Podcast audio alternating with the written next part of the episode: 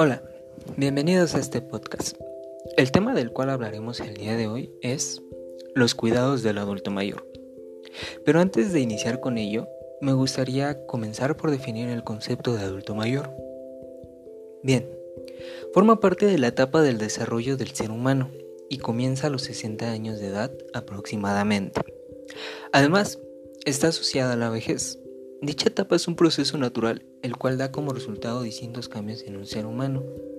Estos se ven reflejados a nivel físico, psicológico, motor o funcional.